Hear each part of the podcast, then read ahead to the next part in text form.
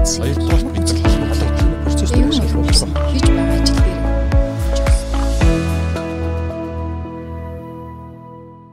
Бизнесийн салбарын дэлхийн бестселлер номнуудыг Shopzig бизнес цэгийн сайтаас онлайнаар захиалж хургуулan аваарай. Амьд цаанаа бизнес эрхлэгчтэй. Бизнесийн вебинарыг өгсөн бизнесмен подкаст ээлж дугаар эхэлж байна.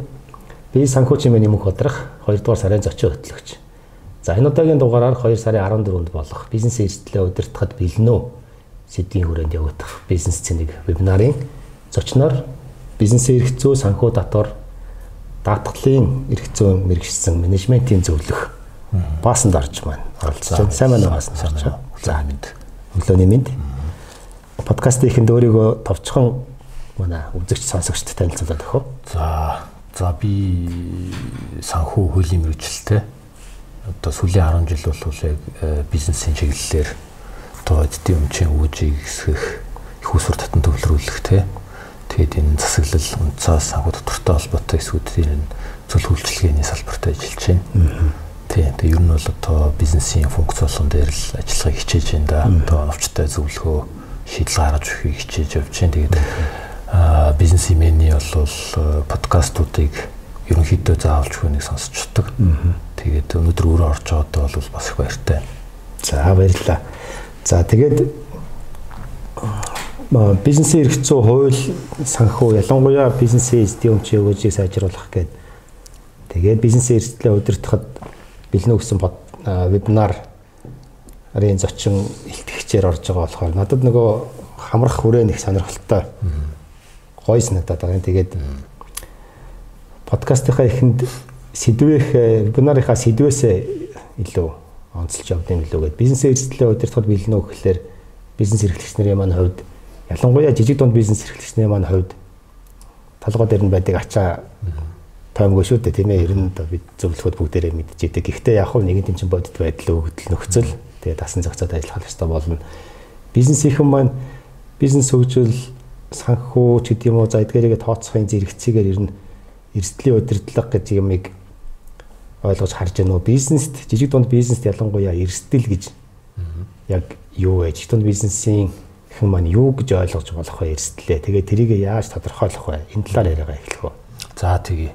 Сайхан асуулт байна тий. Тэгээ манайхан одоо ярьдаг штэ багт багын зовлон байдаг, томд томын зовлон байдаг гэх тий.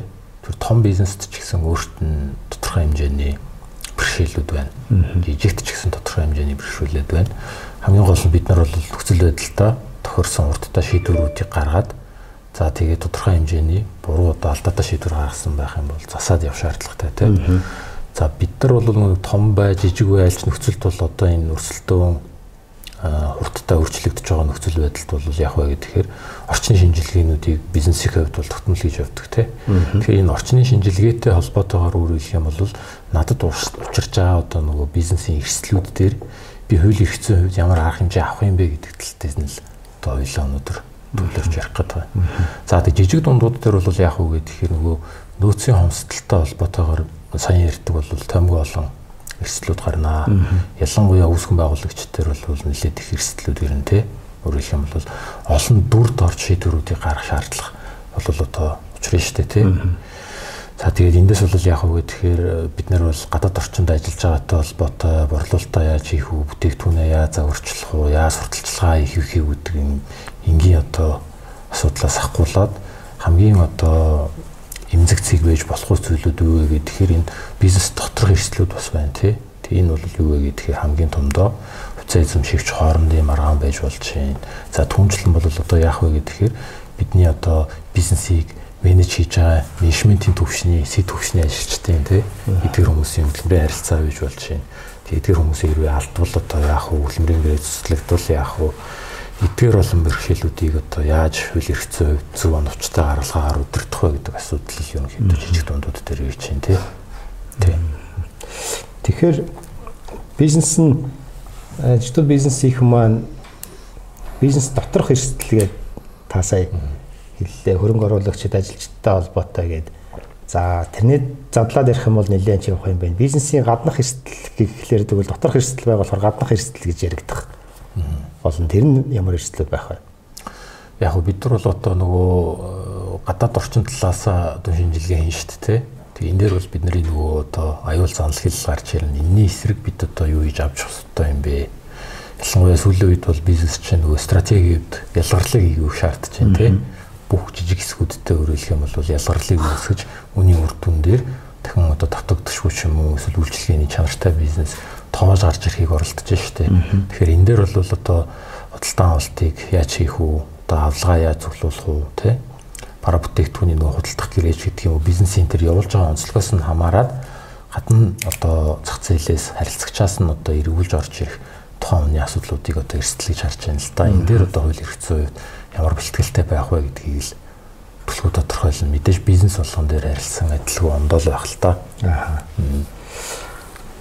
За тэгээд бизнес доторх эрсдэл, гаднах эрсдлүүд нь а сая хэлсэнчлэн худалдан авахч буюу худалдан авалт буюу бизнес эрхлэгчний хувьд ханган нийлүүлэлт талаас учрах эрсдэл гэх зэрэгээр ингээд тодорхойлж байгаа. Гэхдээ бүх эрсдлүүдийг яаж хууль эрх зүйн хүрээнд гэрээгээр зохицуулж эрслээс хамгаалагдах вэ гэдэг рүү илүү их төвлөрөх бахтай. Би санхүү чимээний ажлын хажуугаар Натурал Монгол үндэсний сүлжээ Noly брэнд гэдэг нэг шинээр үүсгэн байгуулагдж байгаа брэнд хөгжүүлэлтийн компани нэг part timer аваад явж байгаа. Тэгээд тэн дээрээ илүү бодогдоод сонирхолтойс нэгдэж байгаа нөөцийн хомсдол, нөөц хомсдох эрсдэл гэдэг одоо Монгол улсад ялангуяа хамгийн наазах нь хүний нөөцийн бүрдүүлэлт хийх гэхээр хангалттай олон ажил горилогч олдохгүй байх.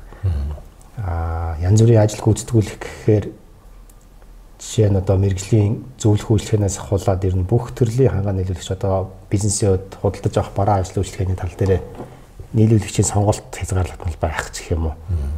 Аа гадагш байгаа хязгаарлагдмал бас харилцаатай байна гэд. Тэгээд Noly брэндийг үүсгэн байгуулж байгаа завгар маань ер нь ерөөхдөө нөгөө нөөцийн дутагдлын эрсдлийг шийдэх гээд байгаа зураглал юм байна л да. Тий одоо нэг брэнд хөгжүүлэлт бүтээгдэхүүн хөгжүүлэлтээ хийгээд бусдууд нь хамтдаа кластераар үйлдвэрлээд тэгээд явж байгаа. Гэхдээ тэр хооронд гэрээтэй ажиллаж байгаа ч байна, гэрээгүй ажиллаж байгаа ч кейс бас байна. Одоо дөнгөж шин тутам явж байгаа бол цаашаа бас нэлээ өргөжөөд явхаар харагдаж байна л да. Тэгэхээр таны зүгээс одоо яг одоо жишээ татах эрсдэл бодтой кейс гэх юм уу юу гэж болох вэ? Одоо энэ дотоод дотоод хадаад эрсдлээ гүйцэд удирдахгүйгээр гэрээгээр бизнесийн хэрэгцээ хуулиар зохицуулахгүйгээр яваад байгаа бизнесүүд нэлээ их байгаа болов гэж бод жижиг дунд бизнесийн салбарт ялангуяа тэгж жагаад юунд хүрдэг байж болох вэ? Дотоод гадаад эрсдлээ яаж жинтаа удирдах вэ? Чин тан гэж бас сайхан үг байна те. Эрсдлийн удирдлага гэдэг энэ яг нөгөө биднэрт нөгөө бизнест байгаа хууль эрх зүйн гэдэг нэг тусдаа хэсэг байна тий. Өөрөлдөх юм бол нөгөө дүрм журмыг биелүүлэх бараа бүтээгдэхүүнээ А энэ э, бизнесийн эрсдлээ удирдах гэдэг дээр бол хоёлаа ерөнхийдөө бол үрт байгаа энэ үйл ажиллагааны болон бусад эрсдлүүдэд удирдахдаа би хууль эрх зүйн үед яаж хандах юм бэ гэдгийг бүлгүү анхаарат байна шүү дээ. Тийм. Тэгэхээр яах вэ гэхээр ер нь одоо бид нар бизнесээ хийхэд яах вэ гэхээр хууль эрх зүйн хувьд тодорхой одоо шаардлагууд тавигдана. Тийм ээ одоо хөдөлмөрийн харилцаан дээр их юм бол гэрээнд заавал байх бүртгэл хэсгүүдийг тодорхойлно. Бараа бүтээгдэхүүн дээр байх юм бол ямар чанарын шаардлагуудыг Монгол улсын дүрм журмуудыг эмэнэс стандартыг хангасан байх хэрэгтэй юм бэ гэдгийг тодорхойлно тийм. За тэгээ энэ хүрээндээ бол яах вэ гэхээр надад өөрт нэг бизнес агуур байна шүү дээ тийм. За би яг энэ сегмент рүү өөрөө хэлэх юм бол ийм бизнес модельтэй ороход эндээс бол ашиг хийж чадах юм байна гэсэн бодол тийм. Тэгээд энэ төлөвлөгөөнийхөө дагуу сонголтоо хийгээд явхад чинь өөрт чинь өөрөө хэлэх юм бол төлөвлөгдөөгүй гарч байгаа алдагдал төрж байгаа эсвэл одоо удирдах болохгүй байгаа энэ хэсэг дээрээ л одоо бид нар өөрөө хэлэх юм бол эрсдэл гэж тодорхойлоод бэлтгэлтэй байх шаардлагатай л гэж байна. Тэгээ энэ дээр бол яах вэ гэхээр бидний нөгөө нэг сонгодог эрсдлээ өөрөө төлөвлөлөөд ухамсартайгаар хүлээх буюу одоо даван туулах те өөрөө энэ эрсдлийг дааж чадна гэдэг. А эсвэл огт эрсдлээ хүлээхээс зайлсхийх эсвэл одоо бусд шилжүүлэгч гэдэг юм уу энэ арга хэлбэрээр явна те. Эндээ хамгийн гол нь тэр ухамсартайгаар өөрөө хэлэх юм бол эрсдлийг хүлээж авахын тулд зүйн орчин нь өөрөө ямар юм бэ гэдгийг л таньж мэдсэн байх те тэгээ шийдвэрээ бодтой гаргахыг л хэлж байгаа. А үгүй бол бид нар яг уу гэхээр тодорхой хэмжээнд бас хуульчдаа консалтинг хийгээд итгэдэг болж л байна л да онцорсон тий. Гэхдээ хуулийн үйлчлэгээ буюу одоо хуульч гэдэг бол ингээд шууд нөгөө бизнесээ найдаад орох бас тийм супер хүмүүс бас биш тий. Хамгийн гол нь нөгөө тэр тухайн нөхцөлд өөрөө оновчтой шийдвэр гаргахад нь л зөвлөж байгаа. Зөвлөгөө гэдэг чинь өөрөө нэг бодлын одоо миний ойлголтоор бол тухайн хүний шийдвэрүүдийг нь үнэлт цэглэхэд нь мэрэгжлийн дэмжлэг үзүүлж шүү дээ. Тэрнээс ханхуу та яг энэ шийдвэр бол оновчтой байна гэдэг. Шууд зааж өгөхгүй. Шууд заан гэдэг бол өнөө хүмүүс маань дараа дараагийн удаа шийдвэр гаргахдаа яагаад би тэр өмнө шийдвэрээ хумсартайгаар гаргасан бэ гэдэг дээрээ жоохон эргэлзээтэй байдаг ийм хэсэг байгаа байхгүй. Энийг л одоо ер нь бол аюулсан анзаарах хэрэгтэй гэж би бол одоо бодцоо л дээ. Өөрийнхөө жишээн дээр бодсон ч ер нь ажиглагдаад харилцагч нарынхаа жишээн дээр бодсон ч аа за таны сая хэлсэн шиг аутсорсинг авч сурж जैन. За хууль дээр авч जैन. Менежментийн зөвлөх үйлчлэгэн дээр авч сурж जैन. А тэгээд зөвлөхүүд менежментийн зөвлөхүүд ялангуяа байнга л хэлж сануулж ажиллаж байдаг. Тэгдэг байх гэж найдаж байна. Бизнесүүдийг нөгөө та өөрөө бизнесийн эзэн та өөрөө энэ бизнесийн удирдлагыг авч явах хэрэгтэй хүн менежментийн зөвлөгөө бол зөвлөхөө өгөхөөс биш өмнөөс нь нөгөө ажлын барьж авч өмнөөс нь шийдвэрийг гаргаж яг зөв. Тий одоо өөр шиг нь эсвэл ажилтны шиг нь ажилтна гэж байхгүй шүү гээд. Тэгтэл бизнес эрхлэгчийн өмнөөс бодохоор хөрөнгө оруулагч нартайгаа хамтын ажиллагааны гэрээ дагуулхаас ахуулаад ажилчтайгаа их хөдөлмөрийн гэрээнийхээ драфтаа боловсруулах За тэгэл партнеруудтайгаа худалдах худалдаа ажиллагаа их гэрээн дээрээ ингээд төсөөлөхөөр ерөөсөө яг сайн хэлсэн шиг ингээд хайчиж байгаа юм л да. Одоо би л өөрөө хайчдсан байх юм Ямар байгаагаа за их сайн бол хэлж явах шиг байна. Тэгэл одоо нөгөө хуульч талдаа, уцаарсан талдаа орхичд юмсан надад байгаа байхгүй.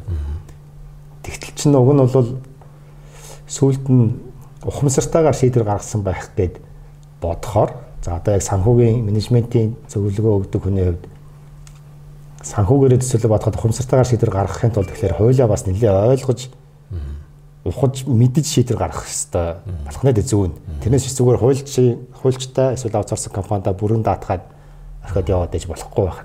Сүүлд нь маргаан гаруул тухайн үед нь би чинь ухамсартайгаар шийдвэр гаргаагүй болохоор гол зүйл заалтуудаа ойлгоогүй болохоор ер нь буцаад эрсдэл дундах гэдэг шиг байна шүү дээ. Тэгж ойлгоогүй байсан болоод зөв. Ер нь одоо түгээмэл одоо анхаарах ёстой асуулт юу вэ гэхээр тухайн бид нэр гэрээний загварыг зөвлөх үйлчлэгээний компаниар бий одоо бэлтгүүлэхтэй эсвэл одоо компани дүрэн бэлтгүүлэхтэй хууль эрх зүйн одоо асуудлыг тодруулахдаа бол яах вэ гэхээр нөгөө үс нөхцөл байдлынхаа талаар л ерөнхийдөө ярих гэдэг. Гоё ихэ. Тий. Аа ямар одоо төсөөлтөй байгаад ийм хэмжээнд хүрсэн цаашаа одоо нөгөө өөрийн алсын хараа ямар байгаа вэ гэдгийг тодорхой хэмжээнд ерөөсөө хэлтгүү. Тэгээ бэжэт л нөгөө хууль эрх зүйн одоо үйлчлэгээ үзүүлж байгаа газраас нь бас нэг тодорхой хэмжээний одоо драфтууд ингээд төслүүд хүрээд ирдэг. Тэгээ зүгээр ингээд нөгөө инженерийн зургаар бол их зураг нөгөө хуулбар хоёрыг ингээд нийлүүлээд ингээд харахаар энэ дээр нөгөө хүний авч байгаа хүсэл зориг болоод үзүүлж байгаа үйлчлэгийн хүсэл зориг хоёр яг тогтсож гэнэ үгүй юу гэвэл бас тодорхой хэмжээний эргэлзээт тухайн цаг мөчтөр ингээд үйлчлэгээ авал авж байгаа. Аа ингээд өнгөрөөд байгаа юм шиг ажиглагддаг байхгүй юу. А тэгээ гол зүйл нь бол юу аах вэ гэхээр ер нь бол тэр бизнесийн харилцаанд орж байгаа бүх хүмүүс өөрийн гэсэн ашиг сонирхолтой байж байгаа. Энэ бол одоо миний яг нөгөө 12 жилийн явахад бүр гарцаагүй биеэрээ мэдэрсэн зүйл байхгүй юу. Тэ. Хоёр одоо хөрөнгө оруулагч хоорондоо уулзлаа гэж бодоход хоёулаа хуйлчтай байдаг. Аа. Тэгээд нөө дийл амжилттай боллоо, хоёулаа хөрөнгө оруулалтаа хийлээ, компани эзэмшиж боллоо, нэг тал боллоо, ашиг сонирхол нэгдээд явдаг тий. Тэгтэл тэр хоёр хүн бол анханасаа хоёулаа хоёр өөр ашиг сонирхолтой тэр бизнесээс нэгдсэн байдаг. Ийм учраас тэр оролцож байгаа ашиг сонирхол болгон өөрийгөө яаж энэ дээр өөрийнхөө ашиг сонирхлыг тоолгож гарах вэ гэдгийг эрх зүйн хувьд нь тоолохын тулд надад ямар давуу тал байна, боломж байна, тэр нөлөөлөөр яаж хязгаарлагдаж байна гэдгийг тодорхой хэмжээнд ойлгоод авчих юм бол урт хугацаанд таны тэр барьсан тоосгонууд чинь хууль эрх зүйд бат бөх босно. Та өөрийгөө тэрийг ухамсартайгаар гэж миний нэрлээд байгаа энэ цаана яад би энийг хийсэн бэ гэдгийг одоо өөрөөлөх юм бол итгэл баттай үлдэнэ гэсэн үг байхгүй. Тэгэхгүй бол гол бэрхшээл бол зөвлөгөө үзүүлж байгаа бэрхшээл бол одоо нөгөө талдаа яагаад энэ шийдвэрийг би ингээд гаргацсан юм бол гэдэг тэр одоо мессеж нөгөө хүнд маань хэрвээ эзэнд үлдэх юм бол урт хугацаанд бол ингээд тухайн үед ингэдэг байжтэй гэдэг ийм одоо юутай майндтай явах юм бол урт хугацаанд бол тэр хууль эрх зүйн зөвлөх үйлчлэгээ авсан өгөөж гарахгүй л байгаа юм л да. Тих юм байна. Тэгээд түрүү таны бас нэг яриан дундаас анзаарч хаад за жижиг дунд бизнес эрхлэгч бизнесийн эзэн захирал удирдлага өөрөө хууль эрх зүйтэй холбоотой бизнест нь учрах аливаа эрсдлийг хаах шийдвэрийг гаргах, ухамсартайгаар гаргах гэдэг нь яг ямар төвшөнд одоо хууль эрх зүй ойлголттой гэх юм уу болсон байх хэвээр. Одоо жишээ нь ингээд би нэг бизнес эрхлэгч мөнх одрах байлаа гэхэд зааглах боломж байна уу? Одоо жишээ нь манай компанид за бид нар нэг 30 гэж бодъё л да. Гэхдээ хуульч байх орон тооны хуульчтай байх бүтц бол биш. Тэгээ боломжгүй ч юм уу тий одоо шаардлагагүй ч юм уу. Тэгэхээр чин компанид захирал нэгтлэн за нэг үйл ажиллагааны менежер ч гэх юм уу нэг тиймэрхүү төвчний нэг 3 4 5 сандаа нэг юм өдөрт халдамжлын хүмүүс байлаа гэхэд нэг ч хуульч байхгүй байлаа гэхэд тэгвэл тэр 5 багаараа тодорхой хэмжээний одоо жишээ нэг энэ энэ төрлүүд гэх юм уу чиглэлийн ямар төвшөнд гэх юм одоо нэг тийм мэдлэгээ жаахан зузааруулах хэвээр вэ энэ хууль эрх зүйн чиглэлээр. За ер нь бол хүний амьдралч тэр бизнесч тэр аль нь ч тэр бол одоо 100% хуулиар зохицуулах түүх мэдээж үгүй тийм. Бидний амьдралд бол одоо хуулиар зохицуулагдахгүй харилцаагаар зохицуулагдж байгаа ихэнх л одоо харилцаа бол ингэж явж байна тийм. Эцсийн дүндээ ямар харилцаа өөрөө хуулиар зохицуулагдах хэмжээнд хүртэл ирвэ гэд бид эргээд аваад үзье тийм. Ямар харилцаа шүглүү ороод ирв. Тэгээ энэ бол яг вэ гэхээр ихтгэлцэл дууссан өөрөөр юм бол тэр хамтын ажиллагаа эхлүүлсэн талууд хууль одоо шүүхээр буюу хөндлөнгийн этгээдээр шийдвэрлэхээс өөрөөр одоо бивнээсээ ашиг тус хүртэж чадгаа байсан тийм харилцаа болж байгаа юм. Тэгэхээр энэ хоёр хүн аль ч одоо шатанда тий хуцаа эзэмшигчдийн хоорондын харилцаа байж болно. За бүтээгдэхүүнийг нийлүүлж байгаа ийм бүтээгдэхүүн худалдаа авч харилцагч байж болно бие биенээсээ ямар хүлээлттэй байгаа вэ гэдгийг харилцан тодорхойлолтоо болгох шаардлагатай болж байгаа. Тэгээ энийгээ бол өөрөө хэлэх юм бол гэрээ хэлцлээрээ баталгаажуулах, энийхээ даваа ажиллах тий ийм нөхцөлийг л одоо тусгаж штэ үүсгэж штэ тэгэхээр тухайн харилцаанд орж байгаа хүн болгон бол өөрөө хэлэх юм бол би одоо энэ гэрээгээр бусдын өмнө ямар үүргийг хүлээж байгаа юм бэ? За энийг хэдийн хэмжээгээр одоо хэрэг гүнзгий одоо өөрөө хэлэх юм бол хүлээж гинүү тий ямар хэмжээний хідэн ширхэг үүргүүдийг хүлээж ийн энэний үүргэнд одоо би ямар хариуцлага хүлээх вэ гэдгийг л тодорхойлох тэрийг хоорондоо ярилцах шаардлагатай болж байгаа юм. Тэг ер нь хүмүүс ингэж хуульчд бол юу яадаг шүү дээ хитрхи нөгөө технократ хүмүүс гэж зарим нь ярьдаг. Яагаад бид нар ингэж нөгөө гэрээний жишээлбэл хуудас болон дээр гарын үсэг зураад ингээл яваад байна гэдэг байхгүй.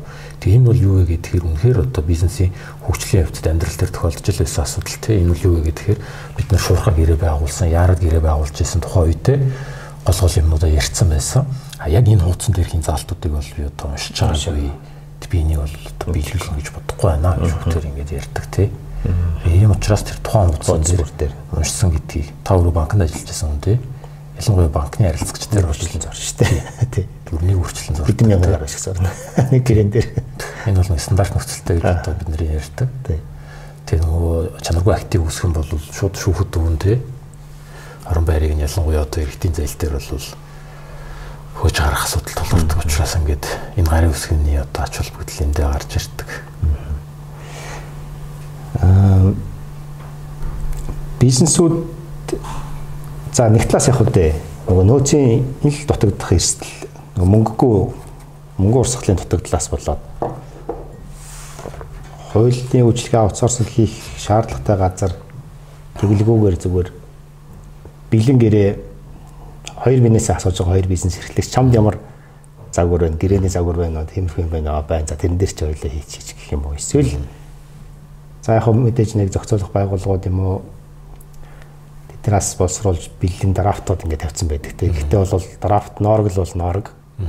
Ерөнхий юм байж таараа. Бизнесийн салбарын дэлхийн бестселлер номнуудыг Shopzig бизнес чиглэлийн сайтаас онлайнаар захиалж хургуулan аваарай. Тэрийгэ нөгөөдөл маань гэрээ байгуулсан гэж үзээд яваад байна. Тэгтэл чинь яг үнэхээр бүх одоо яг жишээ Монгол улсын хэмжээнд бизнес явуулж байгаа жижиг дунд бизнесүүдийн тоог баримжаалвал за бичлүүдийг хасаад корпоратуудыг хасахад нэг сайнда идэвхтэй үйл ажиллагаа явуулж байгаа дундаж хэмжээтэй компаниуд гэх юм уу да. 5 3 мянган компани байна. Тэгээ тэр эдэд зориулсан тийм дундын шийдэл одоо арай нэг жоохон баталгаатай шийдэл гэж байж болох уу? Мэдлэг олж авч болдог эсвэл одоо яг арай илүү жоохон баталгаатай эрх зүйн зохицуулч урам гэрээний драфт олж авч болдог гэх юм уу. Сүүлийн үед ер нь тиймэрхүү чиглэлээр их хөгжиж байна. Хууль зүйн үйлчлэгээ дижитал руу орох юм анзаарагдаад ах шиг. Тий. Одоо хаанаас юу ашиглаж явцгаа бол зүгээр гэдэг юм бол. За ер нь бас их миний бодлоор бол хэцүү асуулт байна. Тий. Тэгээд тэр юу вэ гэхээр нөгөө өөрт таараагүй хувцс хүнд бийдий юу гэдэг шиг. Тэг энэ загварыг бид нар өөрийнхөө нөгөө яг тэр тухайн хийж байгаа үйл ажиллагаанд тааруулж тодорхой хэмжээг нь одоо инженеэр бол танаад тодорхой хэсгийг нь бол нэмээд өөрийнхөө яг тэр бодиттой эрсдлийг хаахгүй бол яг одоо маргаан гарлаа гэж бодоход өөрт туслах магадлал бол маш тодорхойгүй. Тий. Тэгээ энийг би бол одоо хоёр талаас нь тайлбарладаг юм. Өөрийнхөө одоо хөгжлөөлөгч гэсэн заавалч өдөртдөг. Тэгээ эхний хэсэг юу вэ гэхээр ялангуяа гэрээний харилцаа гэдэг бол тэр гэрээ хийж байгаа хүний бэлтгэл нь ихлэ 50% байдаг. Одоо манайх ингээд нэг би аа тэдийн хэмжээтэй бараг тийм хүнд тийм нөхцлөөр борлуулах гэдэг байна нэг ийм гэрээ хийгээд өгөөч гэдэг ингээд орхидог те. Гэтэл энэний цаана бол юу вэ гэхээр тэр эрсдлийн цэгүүдээ эхлээд өөрөө нөгөө хүн маань тодорхойлох хэрэгцээтэй байгаа. Тэгэнгүүт эндээс аль аль хэсэг дээрээ та өөрөө хэлэх юм бол айж юм бэ? Өөрөөр хэлэх юм бол имиж юм бэ буюу те. Өөрөө бусдын өмнө та хариуцлага хүлээж магадгүй гэж бодож ин вэ гэж л одоо хуульч эхлээд асууж иж гэрээнийхээ төслийг л бэлтгэх хэрэгтэй байгаа даа л та. Тэр тэр чи одоо шилбэл тэрвэрлтийг нь хариуцах юм, өөрөө хариуцах юм үгүй юм уу те. За тэгээд хэдэн ширхгийг хаанаас хийх юм, өөрөө үйлдвэрлэх юм уу эсвэл одоо гаднаас импортлолт оруулж ирээд нийлүүлэх юм уу те. Гэдгээс өөрөө нөгөө чанарын хариуцлага хүлээх гээд байна уу, тэрвэрлтийн хариуцлага хүлээх гээд байна уу гэд өөрийнхөө тэр ашгийг харж байхдаа ашиг хараад идээд инээмсэглэж байгаа шүү дээ те. Тэр үедээ инээмсэглэлээ хадгалахын тулд би өөрөө ямар хариуцлагууд хүлээж болох вэ гэдгийг тодорхойлоод тэг энэ дээр гол гол юмнууд тодорхойлох хэрэгтэй. За би хит улсын тий тийм учраас гаралтай хэдэн сарын эдний дотор одоо 3 сар дотор үйлдвэрлэгдсэн ийм бараг одоо яг Улаанбаатарт тийм агуулгаас өртжин хүлээлгэж өгнө. Хүлээлгэж өгтөө хоёул хоёр ширхэг баримт үлдэнэ гэдэг юм уу. Энэ бэлтгэл бол нийтдээ 50% багхгүй юу. А энийг тойруулаад яах вэ гэхээр ерөнхийдөө гэрээ зурагддаг. А гэрээ зурагдахтаа яах вэ гэхээр үнэхээр нөгөө миний над тааруулсан гэрээ гэж ярьж байгаа бол тэр надад таарал одоо миний хүлээж болох эрсдэл дээр л хуульд юу гэж заасан байна тэр хэсгийг нь шитгэж өгч намайг хамгаалах гэдэг байна гэсэн үг байхгүй. Тэгэл манай ерөнхий гэрээнүүд за яг ерөнхий гэж хэлж байгаа нь өсчүүд бүтгэлтэй байж магадгүй те нөгөө тоон дотор руу ба ингэж харж байгаа юм шиг. Ерөнхий зохицуулалттай тэр гэрээнүүд бол яг вэ гэхээр гэрээгти тоногийн өмнө цуцалж болно, чанаргүй байх юм бол одоо буцааж болно гэдэг ч юм уу те. Ингээд нөгөө хууль дээр байгаа ерөнхий юмнуудыг ингээд бичсэн байх гэдэг. Гэтэл үндсэндээ чанаргүй байхыг бол буцаана гэдэг энэ заалтыг би барааны хэлүүлж байгаа мэдээж оруулахыг мэдэж хүсэхгүй шүү дээ. Тухайн үедээ ингээд шалгаад аваад үтцсэн бол чанартай л гэж үзнэ гэдэг заалтаа оруулахыг хүссэн шүү дээ. Тэгэхээр энэ дээр одоо та өөрөө яг чанарыг нүн туршиж үтсэн юм уу яасан ийсэн тий. Яг нь ер нь бол харьцахгүй хямд болохоор би ингээд аваад ороод ирж байгаа маа гэж байгаа л эндээ таарсан гэрээний загвараа л хийх хэрэгтэй. Тэгэхээр ерөнхий загвар бол таныг бол ерөнхий л хамгаална. Тэгэхээр нарийн гэрээ бол нарийнчлалтай л айлч бизнесийн салбарт үйл ажиллагаа явуулдаг бай ямар ч том жижиг дунд төвшнийх бай. Гэрээ байгуулах, гэрээгээр зохицуулах. За тэгээд л ер нь хууль эрх зүй бизнес эрх зүй тал руу холбоотой зүйл дээр одоо мөнх бодрох ч бай хинч бай зүгээр ингээд бэлэн драфт интернетээс татчих аваад эсвэл бие биенээсээ гэрээний норог байна уу асууж байгаа байгууллагад явчих болохгүй нэ хичнээн харилцсан би нэ таньдаг итгэдэг байсан ч гэсэн эрсдэлтэй харах хэрэгтэй. Өөрийнхөө гол хариуцлага хүлээж болцсохгүй хэсгүүдийг заавал нэгтэлж харах хэрэгтэй. Дааж чадах эрсдлээ тусгах, даахгүй эрсдлээ тусгахгүй байхаас зайлсхийх. Аа тэгээд дээрэс нь магадгүй яг хуу зүгээр бодоход аа би жишээ нь барилгын төслийн удирдлага менежмент хийдэг компани ажиллаж байлаа гэхэд олон жил харилцаад ирсэн ажил бараа үйлчлэх нийлүүлэгч нартайгаа болвол тэгээ сайхан уцаар яриад яваад идэг байлаа гэж бодоход тэр гэрээний хэмжээ, гэрээний дүнгэх одоо ажлын цар хүрээ өргөжхийн хэрээр би нөгөө талдаа захиалагч талаас авсан шийдвэрлээд авсан эрсдлээ саплайер ханган нийлэгч нартаа дамжуулж өглөгөө зүгээр сайхан найзан дундаа харилцаандаа итгээд найдаад яваад байх. Гэдэг нь одоо жишээ нь би түрүүн чи асуудаг асуулт бол яаж би мөнгөний асуудалгүй мөнгө мөнгө төлөхөд хэцүү байгаа учраас бэлэн драфт аваа хийчихээ л да гэж нэг шийдэж үзэх гэж байгаа. Тэгээд тэгтэл чинь тэр нь ч гэсэн бас асуудалтай байна. Тэгэхээр одоо тодорхой хэмжээнд зөвлөх үйлчлэгийг аваад олон давтагддаг байнга л хийж идэг гэрээн дээр нэг удаад нь санхүүгээ шийдээд төлбөр мөнгө төлөөд зөвлөх үйлчлэгийг аваад ер нь гэрээ болсуулж авсан дээр а тэглээ гэхдээ түрүү чи нөгөө сануулж ирсэн шиг тань хуульч төгөл явчих биш юм байна. Хуульчтай бизнесээ яг юу ямар харилцаа үүсгэж байгаа, юучлэж байгаа сайн тайлбарлаж өгөх өөрөө бас тодорхой хэмжээнд итгэл үнэмшилтэй болж авч ойлгож авч ийс тэр гэрээ нэг баталж авах нь байна. Тэгэхээр энэ сая ярьсан шиг жишээ шиг одоо шинжилгээ төрөлөөр ярьдаг олон саплайертай компани гэдэг шиг ингээд юм зөндөө олон ийм ханга нийлүүлэлтийн харилцаатай бизнесүүд байгаа бах. Тэд нар маань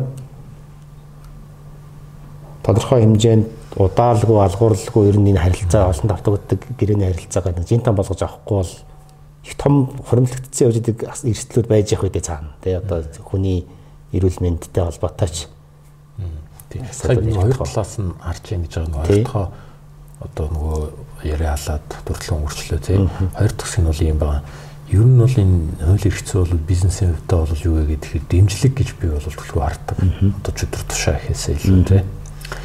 Энэ бол өөрөөр хэлэх юм бол нэг бидний гадаад орчин тодорхой хууль эрх зүйн юм зарлалтууд байгаад байгаа учраас энийг бид нар богино хугацаанд өөрөөр хэлэх юм бол таньж мэдээд өөрийнхөө бүх үйл ажиллагааг яаж энэ за өөрчлөх вэ гэдэг асуулт байгаа байхгүй. Тэгэл дараагийн хуульч нь орж ирээл эсвэл дараагийн гэрээ нь орж ирэх болгонд л ингээл дахиад юм ихнээсээ эхэлдэг гэж болохгүй шүү дээ. Тэгэхээр нэг удаадаа ерөнхийдөө бид нарт ямар эрх зүйн юм орчин байна. Миний бизнест ямар эрсдэл байна те. Энэний эсрэг заавал энэ гэрээнүүдэд юу юу байх ёстой юм бэ гэдгийг л хариуцсан хүмүүс нь тодорхой хэмжээгээр зурлалтай болцсон байх шаардлагатай л гэж ингэж би бол одоо тайлбарлах гээд байна л да. А тэгээд тэр бэлэн загварыг ашиглаж бол болно мэдээж одоо сүүлийн үед ялангуяа ер нь бизнес эрхлэнэ гэдэг бол хүнээс бас нэлээд зориг шаардж байгаа. Бүх талын ухаан шаардж байгаа. Ийм хэмжээний хүн бол мэдээж тэр гэрээнийхээ харилцаанд ач холбогдол өвчл байгаа. Тэгэхээр тэр завар ашиглагыг бол үүсэхгүй бас 100% буруу юм бол биш. Гэтэ хамгийн гол нь тэн дээрээ байгаа тэр үг хүсэг яагаад орцсон юм бэ гэдгийг хамгийн гол нь аюул сайн таньж мэдэх хэрэгтэй. Энэ үг байснараа надад ашигтай юу нөгөө талд ашигтай юу гэдгийг тодорхойлох шаардлагатай гэж байгаа.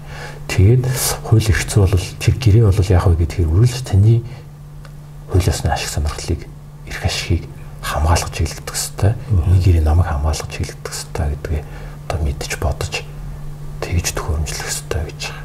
Энэ зүсээ харах хэрэгтэй. А тэр нэг олон саплайертай ч юм уу одоо олон вендортай одоо энэ юм дээр бол яах вэ гэхээр ийм байж болно л доо.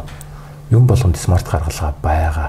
Ерөнхий хамтын ажиллагааны гэрээ гэдэг ийм гэрээг хийчих болно Ингээд энэ хооронд бол бид нар яах вэ гэхээр тухай бүр бараа нийлүүлсэн за тэгээ нөө төлбөрийн үлдэгдэлтэйгээ бол яах вэ гэхээр тооцоо нийлээд явдаг ч юм уу бараа нийлүүлсэн акт патана хийгээд авдаг ч юм уу. Энэ бол тэр ерөнхий гэрээний чинь нэг даалтж байгаа гасалт эсвэл байхгүй. Дараа нь танд маргаан үслэе гэж бодоход бүтэн хэрэгцээ хамгаалалт үзүүлж чадна. Нөгөө үндсэн гэрээгээ дагаад явчих нь. Тийм үндсэн гэрээ. Энийг бол тухай бүрд гэрээ байгуулна гэж бол одоо бас хөндрүүлж ойлгох шаардлагагүй тийм урт хугацаанд хамтраад ажилласан бие бинийгээ мэддэг болсон гэдгээр хүмүүстэр бол нөгөө талдаа бид нар бол яах вэ гэхээр заавалч санхүүгийн дипломат бүртгэлийн баримт хүчтэй хийж одоо банкны шаардлагыг хангана аудит хийлгэн тэ ядч л одоо энэ чинь тэгэхээр нийт хийгдэх зүйлүүд угаасаа ингээд тэр гэрээг чинь дэмжиж явчих учраас би эсрэгээрээ юу их ёстой вэ гэхээр тэр ерөнхий хамтын ажиллагааны гэрээг л хийцэн байх ёстой болж байгаа. За тэгээд хоёулагийн цаг ер нь хязгаарлагдсан болохоор би Бизнесийн салбарын дэлхийн бестселлер номнуудыг Shopzig бизнес чиглэлийн сайтаас онлайнаар захиалж хургуулan аваарай. Сонирхолтой үйл ингээд бүр цааш нухаал гүнзгийрэл яваад асуугаад лэмээр байдаг.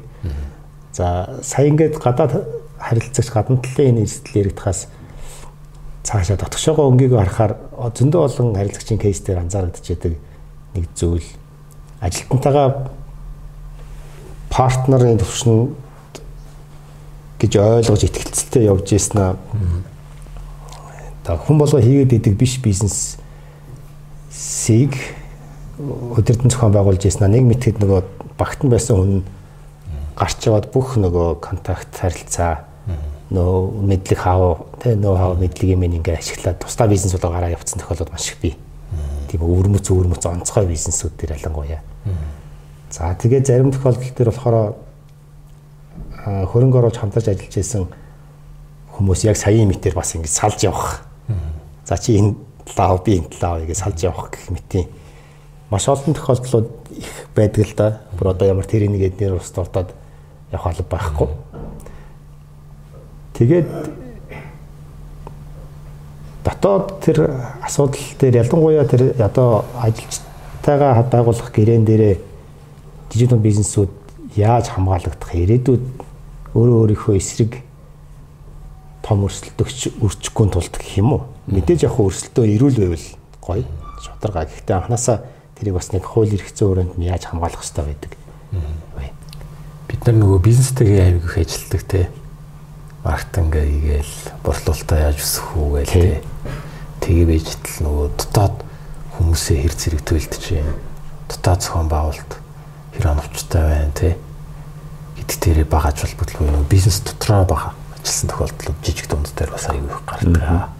Ингээ бийжтэл гол ажилчид чинь гараад явнаа. Өсөлтөд эхэлнэ. Хоёр дахь нь бол яг үгүй тэгэхээр нэг шатан дээр зогсож исэн партнер чинь бас бодол санаа хувирнаа тий. Энэ бол нөгөө бизнесийн нэлээд том эрсдэлт тосгодож байна л доо. За тэгээ энэ дээр бол хууль эрх зүйн хувьд хийх юм бол их бага. Өвтчилж хэлэхэд бол үнэн л үнэхээр бага. Тэ хин нэрээ ашиглах уу, цаашаа зэв доминийг ашиглах уугүй юу те. За тэгээд харилцагчийн нэрийн жагсаалт дотоод нөгөө аав ингээд явдаг. Тэг энэ дээр бол яг уу гэхээр харилцагчаа сонгох, за тэгээд нөгөө гол ажилчдаа урт хугацаанд хадгалах, байршуулах, урамшуулах гэдэг ингээд нөгөө бизнесийн дотоод функцүүдийн өөрийн ажил бол нилээдгүй их, нилээдгүй их. А гэхдээ хэрвээ нийгэмд аяг чинь хагарсан бол тий буцаад бол одоо тодорхой хэмжээгээр багаар ивэлж магадгүй юм. Гэхдээ тэр чинь сэвтэй боллоо тий. Ингэж явж байгаа нэг өдөр хагарлаа гэж бодоход хууль эрх зүйн хувьд хэрхэн яаж зөв одоо салах вэ гэдгийг л урдчилж ерөнхийдөө бол бизнес эрхлэгчид мэ сайн бодоорой гэж байгаа. Тэгээ энэ бол яг вэ гэдгээр маш олон дотоод бичиг баримтуудаар тодорхойлогддог. Тэгэд манайхан бол нөө за одоо бол бас харьцангуй гайгүй л байгаа бах залуучууд. Ихтэй улсын бүртгэлээр очиод хамт тэмдэг хийлэн гэдэг хүмүүсээр нэг 20 мянган төгрөгөөр ингээд дүрмээ хийлгэждэг шүү дээ. Хамгийн муудаа л гэдэг чинь. Тэр дүрм чинь өөрөө хэлэх юм бол хоёр хүн хоорондоо салахад бутрахад хийх тэр аргачлалыг одоо агуулсан засаглалын ийм л баримт бичиг баймаар байгаа. Энэ өөрөө бизнес менежментийн учраас мэдж байгаа бах тийм ингээ хурлын өрөөнүүдэд одоо нэрийн компани нэр төртөд яг уу тийм энэ олон мотивацжуулсан өгнүүдийг ингээд бичсэн нэг юм тий компани байна байдаг тий. Энэ юу ямар ач холбогдолтой юм бэ гэдгийг ингээд менежментийн талаас ярьж байгаа байхгүй. Энэ өгнүүд бол бид анх ямар сайн сайхан зүйлийг бодож энд цугласныг энэ бизнесийг эхлүүлснийг иргэн сануулгах зорилготой юм аа. Ирэх ашиг өөр хэлэх юм бол бизнес өсөх үед өөр өөрийн ирэх ашиг үүснэ тий. Энэ үед би танаас эхэлсэн хэн байсан, юуны төлөө явж байгаа гэдгээ би эндээ сануулгах, батлах тий хэрэлдээд муудалцахтаа харахтаа эргэж тэр зэгтээ очих хэсэг байгаамаа гэж. А тэр баримтчгүүд чинь ч гэсэн анхны тэр одоо гол ажилтнтайгаа байгуулсан хөдөлмөрийн гэрээ дүрм журамчин бол эргээд танаас эхэлсэн бэ гэдгийг тэр харуулах баримтчиг менежментийн бичиг байгаад байгаа байхгүй. Хууль эрх зүйн баримтчигээс гадна. Тийм учраас тэндээ бие биенээсээ юу хүсэж байгаа вэ гэдэг зүйлүүдийг эхлээд бид нэр хийсний дараагаар хуульчин ажил эхэлдэг. А таны энэ хүслийг бол хууль дээр ингэж нэрлэлтэй юм аа онцгой нөхцөл байдалтай гэрээ гэдэг юм аа. А энэ дээр одоо урамшууллыг дэдтэй хуваар тавьж болно. Хугацааны юм байж болно. Дараа нь та хоёр ингээд салсныхаа дараагаар ижил төстэй бизнесийн үйл ажиллагаа эрхлэхийг хэдэн жилээр хязгаарлаж болно гэдэг хуулийн хүрээнд тийм ээ. Тий. Тэгтээ иргэний эрх зүй буюу бизнесийн эрх зүй бол юу вэ гэхээр арчсангуй хүний тэр хийх ажил хөдөлмөрийг бол аль болох хязгаарлахаас зайлсхийдэг. Зөвхөн хоёр хүн хоорондоо сайн дурын үндсэн дээр гэрээгээр бие биенийхөө хязгаарлалтанд орж болно гэж. Тэгэхээр одоо энэ гол ашиг сонирхлуудыг чинь яаж хууль нийцүүлэх вэ гэдэг дээр л энэ хуульчд бол ер нь ажиллах шаардлагатай болно. За тэгээд вебинар дээр ч гэсэн хэдүүлээ нэгэ дэлгэрэнгүй асуултууд байх юм бол дэлгэрэнгүй ингээд аваад арга техникээ авч үзэх юм л одоо байгаа юм. Тийм байна. Тийм. Бизнесийн салбарын дэлхийн бестселлер номнуудыг Shopzig бизнес чиглэлийн сайтаас онлайнаар захиалж хургуулan аваарай. Тэгээд таны яриаг сонсож байхад улмал сонирхолтой болоод л ах юм. За баярлалаа. Наад зах нь аливаа нэг хөрөнгө оруулагчтайгаа ч юм уу ажилчнтайгаа байгуулах гэрээний асуудал бас төрүүлээ. Тэр менежментийн бичиг баримт зохицуултын асуудал. Ялангуяа компани хөрөнгө оруулагчдын төвшөнд эсвэл партнер голдлохоор ажилтны төвшөнд хаана хүрэх гээд байгаа ямар вижнтэй байхын стратеги юу юм? Яг юунд хүрээ тэгээ тэрийг яаж хуваах гэж байгаа тэргээл явах юм байна л да. Тий одоо бүр том зургаараа. За гэх мэтчлээ ингээд ойлгож авах зүйлсүүд их сонсогдоод байна. Тэгээд 2 сарын 14-нд болох бизнес цэник вебинарынхаа та үндсэн агуулгыг одоо нөгөө вебинарыг сонирхож байгаа оролцохыг хүсч магадгүй бизнес эрхлэгч нартаа үндсэн тайм агуулгыг нь танилцуулаад өгөх үү. За тэгье. Аа бас энэ сонирхож ингэж гоё асуултууд тавьсан Мөнхбаатар зөвлөгтөө баярлалаа. Ер нь бол бид нар нөгөө гадаад талаас ирж байгаа тэр эрсдэл гэрээний одоо эрсдлийг ярих юм бол бизнес болгон дээр нь тухайлаад ингэж яриулаа нуцтай өөчтэй байх ба. Цаашаа бол бас яг хөө ингэж тодорхой сэдвүүд гаргаад явъя гэдэг бодолтой байгаа юм. А дотоодын эрсдэл дээрээ би бинараа түлхүү одоо чиглүүлэе гэж бодож байгаа. Энэ компани дүрм дотор ямар бичиг баримтууд байх хэвээр юм те. Тэгээ энэ дүрм дотор байгаа бичиг баримтууд буюу одоо гол нь тохиролцоонууд чинь хөдөлмөрийн гэрээ хөдөлмөрийн харилцаагаар яаж дутгшоогоо буух юм те дотооддоо ер нь жишээл гүйцэтгэх захиралтайгаа ямар гэрээ байгуулвал зүгээр эдийн ганцаараа бизнес эрхэлдэг цөөхөн хувьцаа эзэмшигчтэй ч юм уу жижиг дундууд жишээлбэл хувьцаа эзэмшигчтэй гэрээ байгуулах шаардлага байд юм уу те? Байгуулвал ямар гэрээ байгуулах юм?